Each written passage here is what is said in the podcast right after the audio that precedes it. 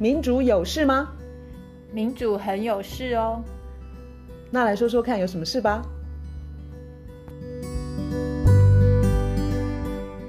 大家好，我是月韶。大家好，我是倩怡。延续上一集，我们的节目谈媒体在现代社会的作用、功能跟呃新最现现在的状态嘛，吼。嗯。那我们今天要谈言论自由，以及围绕在言论自由的约束言论自由的力量。那最主要也是因为卢老师上一次的节目之后，对于这个呃问题有。很深刻的醒思，可以这么说吧？嗯，对，也是因为刚刚好发生了蛮多事。嗯，其实也不光是过去这一个礼拜啦，但总之就是过去这段时间发生的很多事情呢，其实跟新闻自由、新闻自自由、言论自由是有很大关系的。在台湾这边，就是有那个生物战记的事情。我们在几呃前几集有一集是在讲集束弹。的那一集，我们其实有提到生物战记这个问题。那就那个时候有台湾有媒体报道说，呃，台湾的有研究机构，嗯，呃，可能会做呃生物战记，意思就是像化学战的东西，对，或是就是、嗯、呃生物战这些东西。Okay. 而且而且那则新闻就是联合报报出来的，嗯、然后他们的主要的意思是说，在美国的美国似乎有。呃，一个压力是就是施压，或者是一个鼓励等等等啊，反正就是讲说要台湾研发生物战机，然后国防部媒体是披露有这样子的东西，然后然后我们还不知道真伪是真是假，嗯、对我们没有说我们知道是真伪。那但是呢，这这件事情，联合报他们认为他们尽了查证的义务，然后在一个礼拜内，执政党也就是。政府的呃，现在执政的这个民进党的立委就去法院告联合报。嗯哼，这件事情我觉得是非常严重的，嗯，因为我们都还没有时间，都还没有。今天是一个媒体，他是在想要监督政府，然后他有什么资料，他查证到一个程度，他不可能知道所有的事情的真相嘛，这就是媒体大家都会有的这个困境。然后他爆出来之后。一个礼拜之内把你告到法院去，这是很严重的事情。这个动作非常的大，那我不太知道他的用意是不是，呃，有点，有点就是威吓吧，就是就是说你你竟然敢报那个跟政府的立场好像差很多，或者是说在批评用一个很用力的方式批评政府。我觉得那个寒蝉效应是绝对是他们想要的。嗯因为他们讲了很多说，说啊，你看这个就是中国的认知战，然后居然联合报就用中国的认知战如何如何。可这个对我来说，根本就你不可能要我们媒体，他一方面要监督政府，嗯、可是他一方面说。政府你干了什么事情之后，政府说没有就是没有，然后大家就停，不准讲，然后不准报，嗯、这个太可怕了。我们我们生活在台湾这个民主国家，我们应该不是这个样子。好，我同意，他们这个动作其实是呃，对于言论自由的环境其实是不利的，而且我觉得是非常的非常严重的一件事情。嗯、他们的动作很很大，而且很快。那这个是台湾这边的事情。那刚刚好，过去这段时间呢，美国的一连串的事情，我觉得是跟台湾刚刚讲的那件事情。是有高度，事实上有高度相关的。美国的一连串什么事情呢？包括这一阵子可能大家有当做八卦新闻在看的，是那个杭特拜登。杭特拜登呢，他就是现在现在的拜登总统的儿子。儿子他现在就是去法院，然后他要认罪，然后法法院还不让他认罪，就是他有什么持持枪啦，什么毒品啦，什么。逃税等等等乱七八糟，然后他的笔电里面还有更多，就是他私生活乱七八糟的一大堆。嗯、那这个东西呢，我们要讲当然不是那些八卦或者那些这件事，这个这个新闻它真正严重的地方是在于，杭特拜登他的笔电流出来的那个时间点，事实上是在拜登要选总统的时候。嗯哼，所以在二零一六年的时候，杭特拜登那个笔电。被就是东西泄露出来，然后媒体拿到了，是一个叫做《New York Post》的一个媒体。那个媒体我平常我也不喜欢，我也不不会去特别去看。嗯、可是他掌握了那些新闻内容之后，他当时报报了之后，其他的媒体经过查证要跟进。然后我觉得最恐怖的地方是，二零一六年的时候，这些事情全部都被压制下来。这个选举应该是二零二零啊，对，二零二零我讲错了，没关系，对，二零二零，而不是二零一六。那再好，那讲到二零一六的时候，也有另外一个恐怖的事情，就是，嗯、呃，当时是二零一六那一次是川普跟希拉蕊在选总统，嗯、那一次呢，又有一个。叫做通俄门，其实通俄门那个就是 Russia Gate，、嗯、就是川普的当选等于是被民主党整个就是引导成川普他当选是因为他跟俄罗斯串通，然后俄罗斯一直在帮他的忙，所以那个叫做通俄门。你就那时候有大量的对民主党跟希拉蕊不利的新闻，然后好像追溯来源是来自俄罗斯的伺服器啦这些。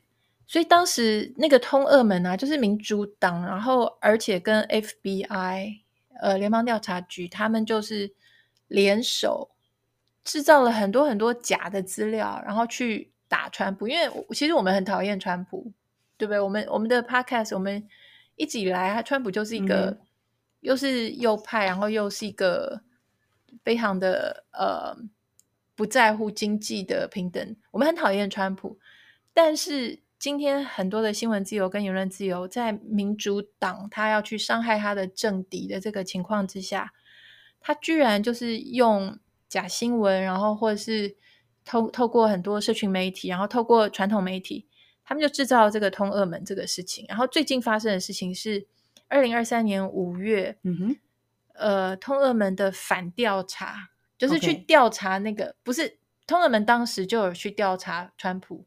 然后现在是反过来去调查民主党，这个调查出炉，然后就证明了当初那个通俄门是假的，所以当初所有对川普的那些攻击都是假的。好，再来呢，最近这段时间还发生另外一件事情，叫做推特档案，不知道大家有没有听过？就是 Twitter Files，就是呃，马斯克他入主推特之后呢，他做了一件事情，他把推特内部的一些文件、一些 email 的往返。他把它提供给了几位独立记者，嗯、然后这几个独立记者刚好就是我们平常会引用，然后比较信任的是，我觉得真的是比较正派的独立记者。他们彻头彻尾的去研究那个推特档案，也发现很可怕的事情，就是推特呢，它多年来，你可以说它推特等于是变成一个新闻前置或是言论前置的一个很重要的一个机构。那大家都会觉得啊，推特上就现在网络嘛，就是很开放啊，大家什么都可以讲，然后都。可事实上，推特它等于是过去几年不断的在做自由呃言论自由的前置，它是经常是政府官员，包括白宫，嗯、就是他们等于是过来关切，或者是呃给个暗示，或是给个命令等等等，然后推特它就会把。谁的贴贴文，呃，删掉或者谁的账号封锁等等等。然后呢，最近七月四号又一件事情，就刚前面讲的那些，你你可能你就你你你可以说这个是你的猜测，或是你的臆测，或是你的道听途说。七月四号发生发生的事情是，美国的一个联邦法官他下令发下下了一个禁令，对，等于是一个裁决，就是他。下令，拜登总统、拜登的白宫的发言人、前任的发言人，然后什么国土安全部的头头，这些人呢，你们不准去接触 Facebook 的人、Twitter 的人、推特的人，什么 I IG 啦、什么 Google 这些人，这个法官就是禁止你们这些人去接触他们，因为你们常年来一直在下命令叫。Facebook 叫推特，叫 IG，叫 Google 去改变演算法，或者是去撤文，或者是去封锁，这是很严重的违宪的违法违宪的事情。好，刚刚有好几个例子，我们可以稍微整理一下。嗯，那最后一个你提到就是说，推特长年以来他们会接受可能是来自白宫嗯的指挥吧？对，就是会对于他们不喜欢的文或者是发文的账号。做限制的动的动作，然后另外一个呃，所以这个例子就是说，政治会影响呃媒体或者是言论，这个是我们常常会常常可以想象得到的。然后另外一个就是假新闻，那假新闻也很可能是呃有有目的的操控，那到底是发的人是假的，还是被攻击人是假，还是哇，反正就是假，那个假其实是乱成一团，我们已经不知道说哪个源头是假的，所以假新闻的呃泛滥也是一个你刚刚也有提到的一个嘛啊，第一个第一个是什么？重点回顾一下。这个我刚你刚刚这个问题刚好就连、嗯、连连回去我讲的第一个在台湾发生的这个战生物战机这件事情，就是你看现在掌权的人他可以指着你说你这个是假新闻啊，对对，我想到你讲到的是那个啦，杭特拜登啦的例子啦，就是那那个例子是媒体就算知道了，可是他刻意压抑不报吗？不是不是，是媒体他报，然后他要透过推特，嗯、然后推特他就。然后，譬如说民主党就告诉推特说那个是假新闻，你给我封锁。所以你看到吗？所以像不管是生物战剂，所以同样也是干预，就是政治去干预就对了。对，就是我是掌权人，嗯、然后我告诉，假如说院少你是一个记者，然后你报了一件事情，然后我是掌权的人，然后院少你透过某个平台，你去把这个新闻去揭露出来，然后我就只告诉那个平台说，那个罗院长他说的那个是假新闻。你干脆连他的封一一并封锁掉，对，你去把它封锁掉。可是我是用我的权利在决定，我我的事实查核其实是来自于我的权利，就是我嘴巴说这个是假新闻，但是我可能心里知道那个是真新闻。嗯、可是因为我今天有权利，我就去告诉那个平台说那个是假新闻，你把它拿掉。杭特拜登那个生物制剂那个我，我我们存疑嘛？生物生物战剂那个我们没有说它一定是真的。可是今天政府很快很短时间大动作，说那个是假新闻，要去搞。跟杭特拜登那个当时，现在大家都知道，那个当时在二零二零年，我刚刚说就是起头起先说错，应该是二零二零年那个时候，就是被指为假新闻，就是不准报。但是我们现在几年之后，证实是真的，所以这是一个很可怕的事情。也就是说，现在的有权的人，他可以指某一件事情是假新闻。可是这个是假的假新闻，嗯，也就是说，这个是真新闻。但是因为我有权利，然后我我告诉大家，大家要小心，大家要小心，小心那个假新闻，嗯。可是那个明明就是真新闻，那这样子的话就变成说，而且因为他把某一件事情标签为假新闻之后，他就有理由把它封锁或是删除，这就是言论管制，就这就是言论前置，这也是认知战。所以这个事情是非常非常严重的。然后现今天美国的已经这个东西已经讲了很久很久，可是今天美国的法院在七月四号的时候，就是下了这个禁令，说你拜登、你的新闻秘书，你们不准去接触。嗯、哼所以这个已经非常的严重。所以为什么那个有一个美国美国总统候选人叫做 RFK 呃 Kennedy，他、嗯、他在七月四号那天，他就这件事情，他就说。啊！大家独立日快乐，也就是说，这才是 independent，就是没有那新闻前置，那个自由呃言论自由自由的前置，这些违法违反宪法的违宪的这些手要拿开，嗯、你才有办法 independent，不然的话，你在 independent 什么东西？就政治一直想要影影响媒体，这个我们到处都看得到，所以只要有钱的人啊，那个他想要左右。人们的认知，他们就就很想要出钱去做媒体，嗯、或者是放很多的钱去买媒体啦。那这一向都是这样子的逻辑。那现在好像媒体是有点像我我我可以说自甘堕落吗？就是说，诶，有有有钱有势的人来影响他，然后他可能就很乐意的配合演出。现在看起来很多的地方是这样子。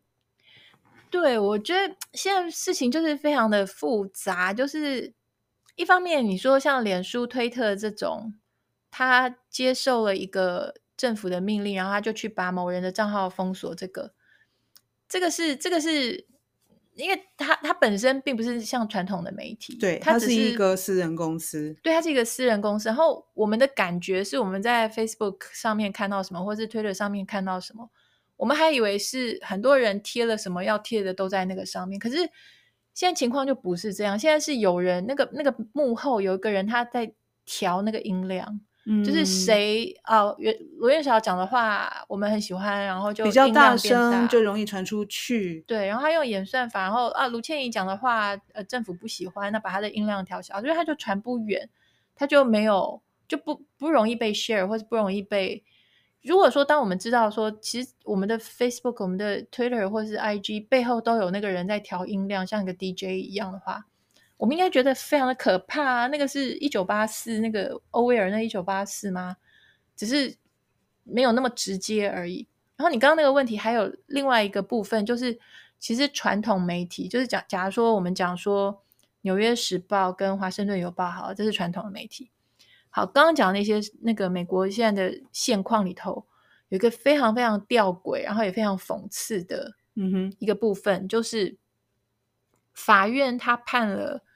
呃，总统啊，拜登从总统，然后他的什么新闻秘书那些，不可以去跟脸书、推特接触，接触之后，你知道《纽约时报》跟《华盛顿邮报》的立场啊，非常非常的奇怪。他们的立场是，他们是知道怎么讲？他们是去骂那个判决的。就今天法院说，政府手不可以去伸到媒体，嗯、我不管你是社社群媒体还是什么媒体。然后，《纽约时报》跟《华盛顿邮报》，他们居然去反对那个判决。他们他们怎么反对？他们我先说他们为什么反对。嗯，他们为什么反对？就是这时候就看出来说，事实上，《纽约时报》跟《华盛顿邮报》他们多年来，事实上他们没有再好好扮演一个真正好的媒体的角色，就是因为他们有政治立场，然后他们不断的在护卫他们的政治立场。嗯、他们主要也是反川，然后主反川普。然后主要多半都是在维护民主党的立场，就是他现在讲的那种，会说什么呃，他们叫做 liberal establishment 或是 democratic establishment，就是民主党里面那种非常的跟新自由主义跟大财团要好的那一群掌权的。嗯哼，所以新自由呃那个呃纽约时报还有华盛顿邮报，就是等于是那个集团里面的一份子，所以他们的。嗯报道已经长久以来被视为没有的那么独立，没有那么的中立，那么独立，没有的没有那么的好，所以这就不奇怪，为什么那个法院说，哎，你政府不可以去干预脸书或是推特的时候，那个《纽约时报》跟《华盛顿邮报》他们自己是媒体，居然他们的报道是讲说啊，这个是政党恶斗，他讲说，你看那个法官是川普任命的。你看那个共和党啊，他们就喜欢让呃什么 Facebook、呃 Twitter 上面一大堆乱七八糟的言论，所以变成说自己是媒体，嗯，他们反而在挺媒体受到牵制，这是非常吊诡的事情。嗯，我现在听起来就是，其实不管是谁，不管是传统的媒体啊，或者是社群媒体，大家都是在养同温层。因为，你看哦，你喜欢你喜欢看这个言论的，然后你就会觉得哇，他的他骂的好啊，或者是说他这个举证立例啊，我就是喜欢他这一款的。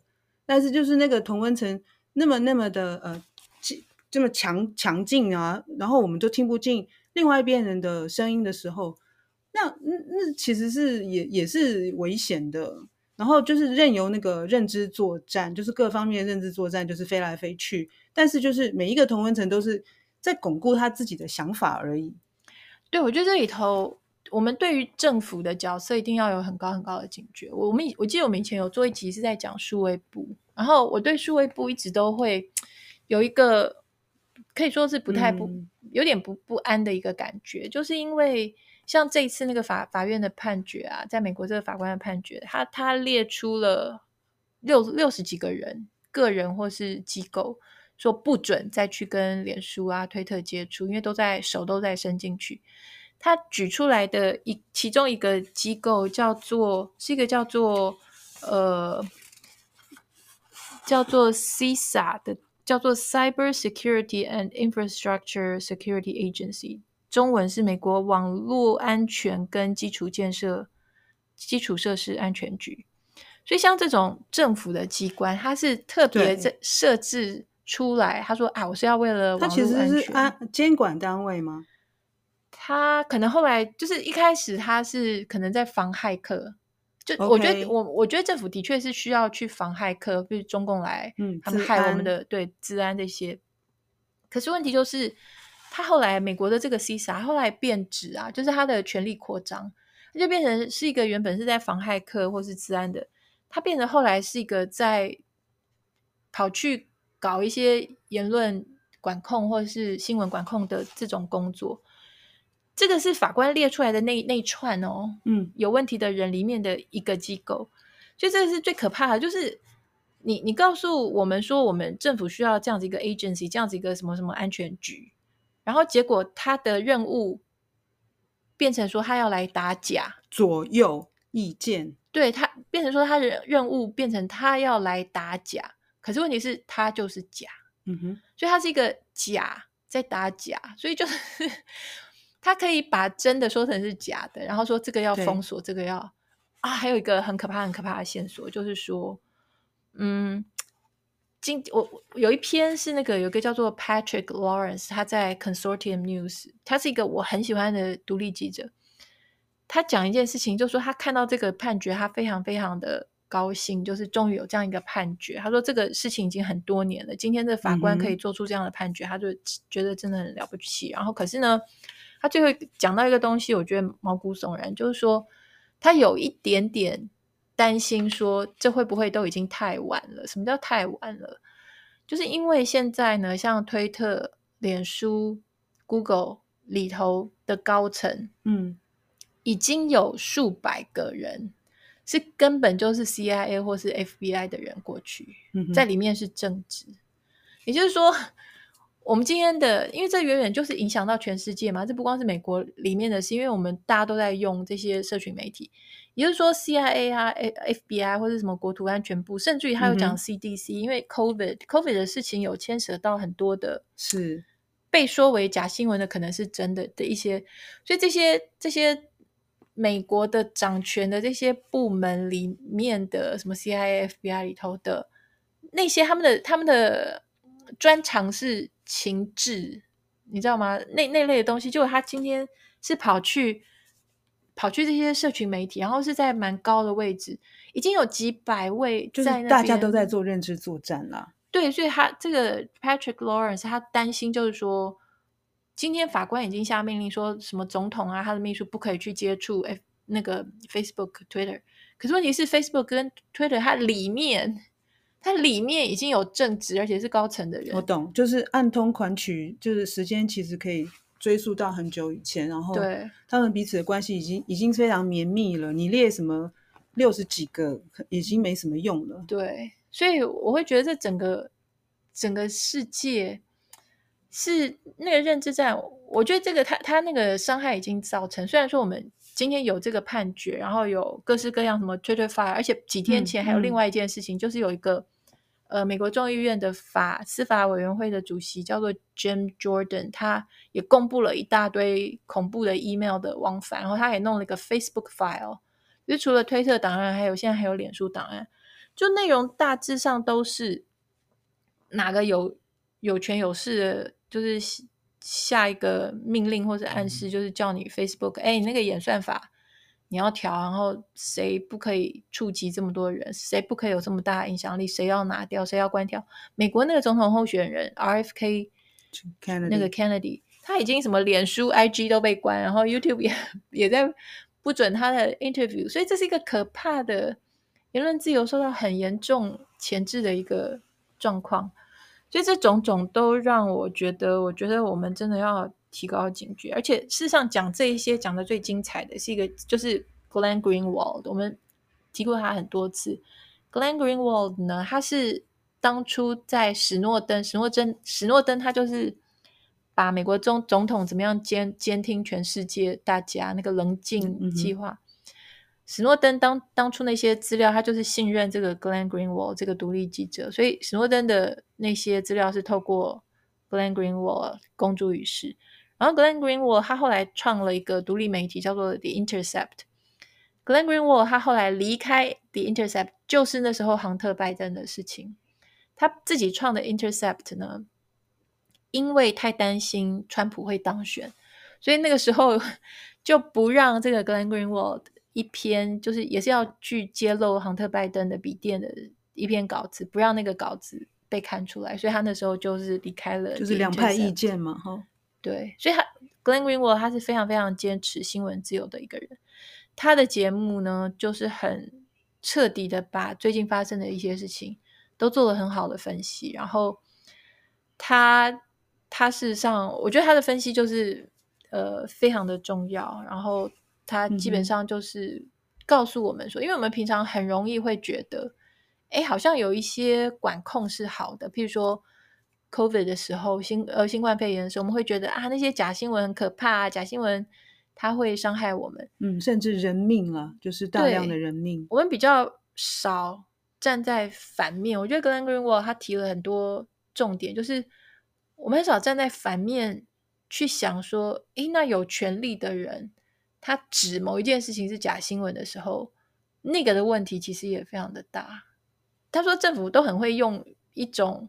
一个包装理由吧，对，他说他举 COVID 那时候的的例子，他说这个其实是那个 Jim Jordan 那个众议院司法委员会主席，他有公布的一段 email 里头就讲，就是拜登总统那个时候在 COVID 的时候，他就讲说，你脸书脸书你们的手是沾了血的，就是他的意思说，COVID 那个时候呢，有一些。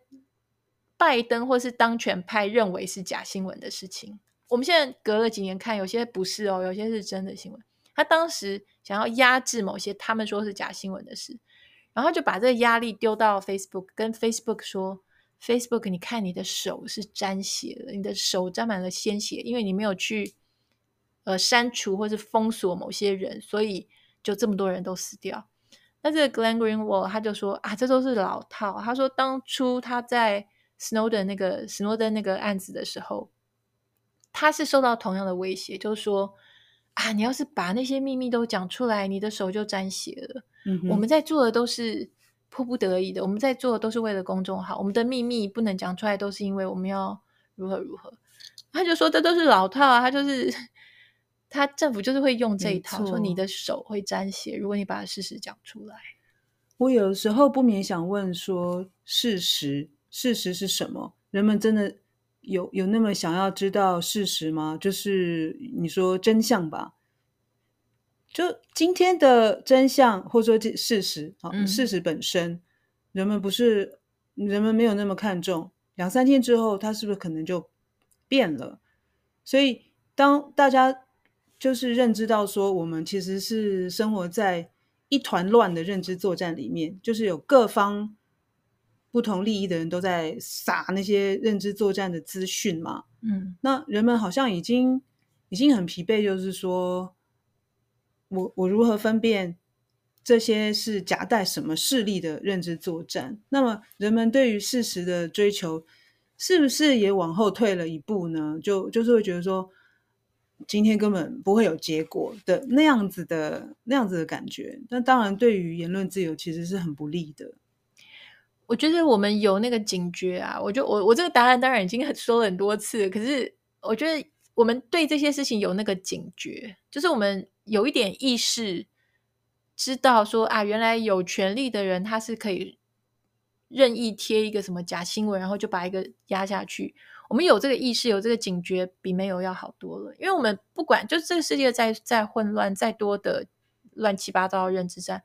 我们总是还是得活下去，那我们总是还是还是得活下去。我们还是基本上 以真实的东西，我们毕竟是真实的东西，我们尽量去保留它。然后那些假的东西，我们尽量尽量的是去删除它，去去就是过滤它是比较好。所以，我们有那个警觉跟没有那个警觉，我觉得是有差的。因为你你看，像那个 Glenn Greenwald，他他有讲，他说那个判决。还有最近这一连串的事事情，的推特、推特 files 这些，他说你去观察那个主流媒体的论述啊，你就会感觉到他们很狡猾的一直在改变他们的论述。就是之前他们会很狡猾的说啊，你们都是阴谋论，你们都没有证据，然后都在阴谋论，你们的你们都有病，你们都是你们有问题。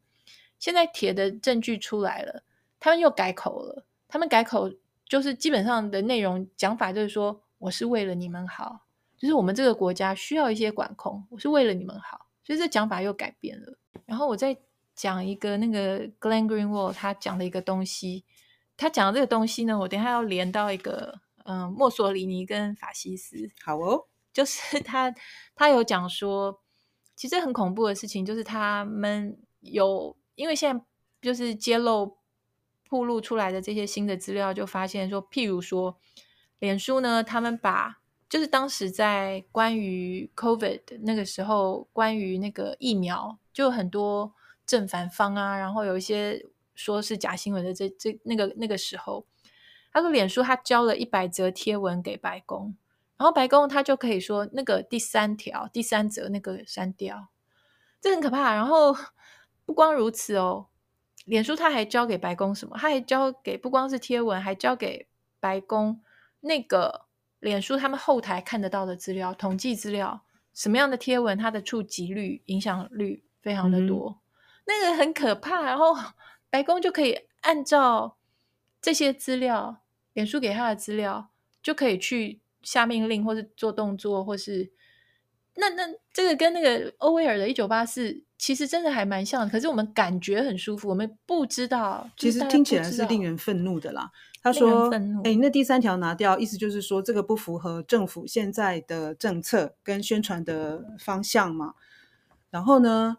他就是要让我们知道，就是说，哦，政府是来照顾大家的。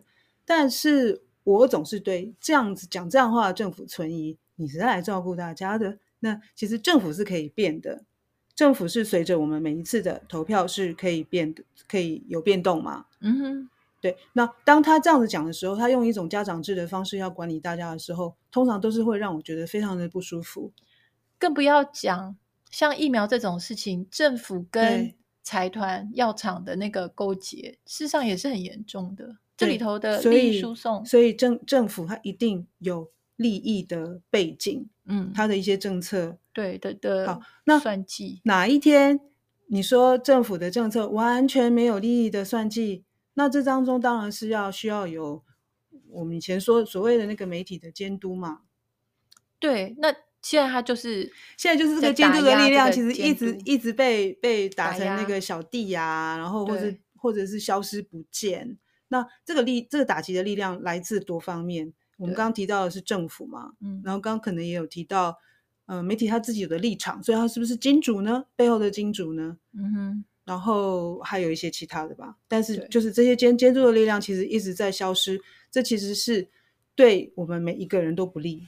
对，就是有的有的媒体他自己也等于有点堕落，或是有点放弃了，他自己是应该要监督的。在台湾就是自我审查就是很严重啊，自我审查就是我自己就先判断说，哦，这个这个买啦，这些这个这个不符符合现在的主流意见啦，或者是说，哇，我们那个我们的小编会累死，那个侧翼啊，什么来来打死啊，来来打累打趴我们，或者是什么啊。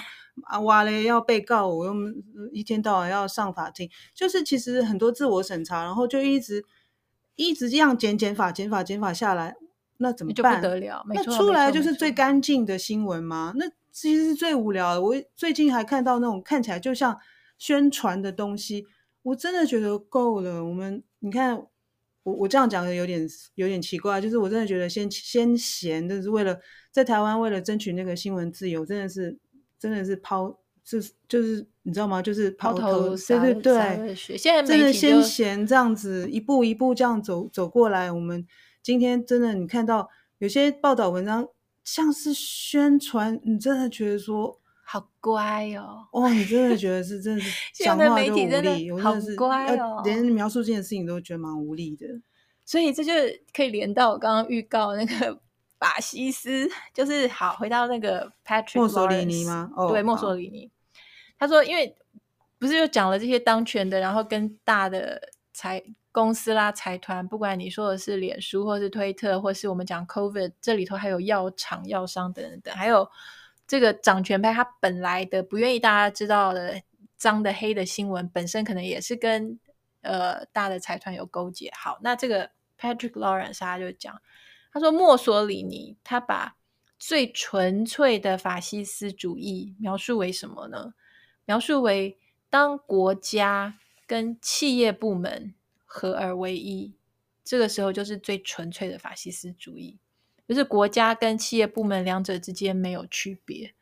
你知道这个很很很让人毛骨悚然。就是事实上，我觉得我们正在，我们有好几集有提到是法西斯，因为我们渐渐的这个世界又在朝那个方向又滑下去，正在滑下去的过程之中。法西斯当初事实上，它不是一个只是政治上的独裁，它从头就是一个政治跟等于是企业财团的结合，所以我们正在朝向笔直的，朝向那个方向。你刚刚那个描述，我就觉得很有趣。说你说国家跟企业紧密结合嘛，嗯，手握手心连心那种感觉，对不对？嗯、然后我就想到就是说。天哪！你看那个二零二零这这种这样子这个时代啊，嗯、就是有一种说法，就是说哦，人家那个企业经营的这么好，那他治理国家一定是也是有相当能力的。当然，我想到的是已经发生的，像美国的川普啦。当然，台湾好像现在有这个呼声。那我就觉得说，你你刚刚那个描述让让我有这种可能不当的联想，但我就觉得说，哦，嗯，很有趣的醒思啦。很好的联想，很好的联想。我觉得真的真的，我觉得我们。要有警觉，有权的跟有钱的，当他们结合在一起，大家去想象一下那个恐怖的世界。因为现在我们今天讲的这一集，只是光是针对言言论控制、新闻控制。但我怎么觉得背后其实我们知道提醒的就是钱跟权的那个结合，其实永远就是最糟糕的组合。没错啊，这本来就是啊。可是我觉得我们需要多一点，我们这样讲出来感觉很。简就是很自然嘛，大家都会同意。不会，我就觉得充满了阴谋论。我的意思，我我不是说我们是阴谋，我是说现在看到很多事情背后其实都是阴谋建构起来的。哦，就说他真的是有有阴谋，不是说阴谋。对对对啊，没错没错。所以我觉得我们真的要小心，怎么小心我不知道，但是就是就是我们的敌人其实就是钱跟权的结合。那我们今天只是讲呃言论自由这一块。受到的就就是打压的的，对，已经很明显了，就是现实的残酷的情况。对，对可能我们也是陆续在讲不同的领域，但就是我们的那个最就是最大的那个目标，还是钱跟权的结合，其实是对非常糟糕的组合。对，你你认为他们到时候心中还有人民吗？大家自己想吧，这个答案太明显了。好吧，那今天就可以。从这边这样结束了吧？没错，okay, 没错，没错。好，好，那今天先这样子，拜拜。拜拜。